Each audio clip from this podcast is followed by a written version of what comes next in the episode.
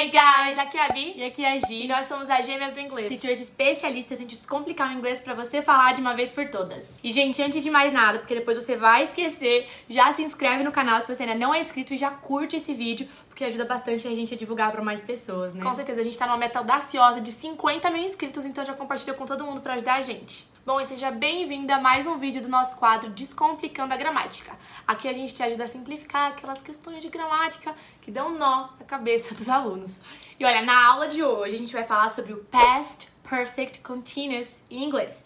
Ele é um dos quatro tempos verbais que a gente usa pra falar sobre algo que aconteceu no passado em inglês. Past Perfect Continuous, que também é conhecido como Past Perfect Progressive, ele é usado para falar sobre uma ação que começou no passado, continuou no passado e também terminou em um certo período do passado. Por exemplo, como você falaria que estava trabalhando em uma empresa por 10 anos antes de ser promovido em inglês? Poderia falar da seguinte maneira, usando Past Perfect Continuous. I had been working at the company for 10 years when I got promoted.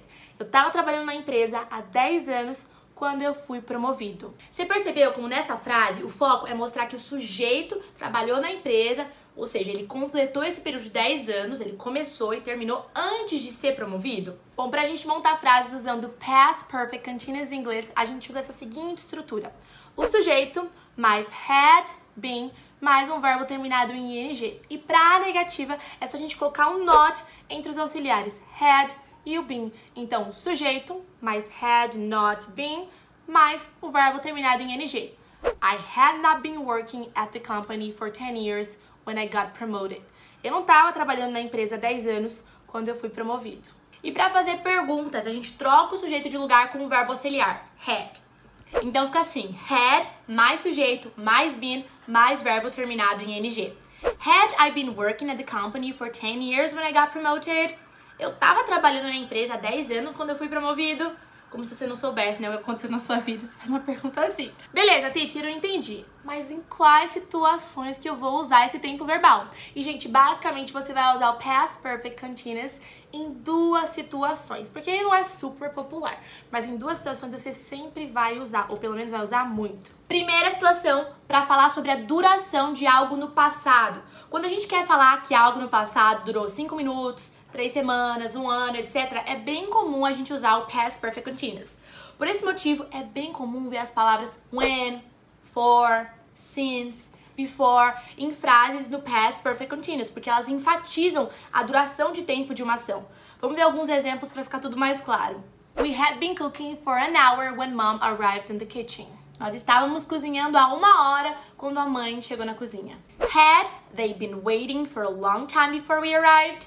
Eles estavam esperando há muito tempo antes da gente chegar, antes de chegarmos. The dog had not been feeling well since yesterday, so I took it to the vet. O cachorro não estava se sentindo bem desde ontem, então eu o levei ao veterinário.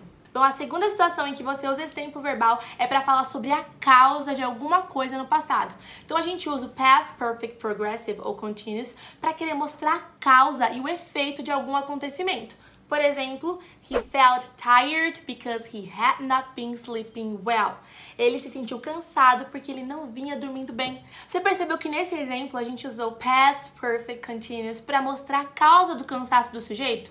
Então ele está cansado porque ele não estava dormindo muito bem. Vamos ver mais alguns exemplos para ficar bem claro.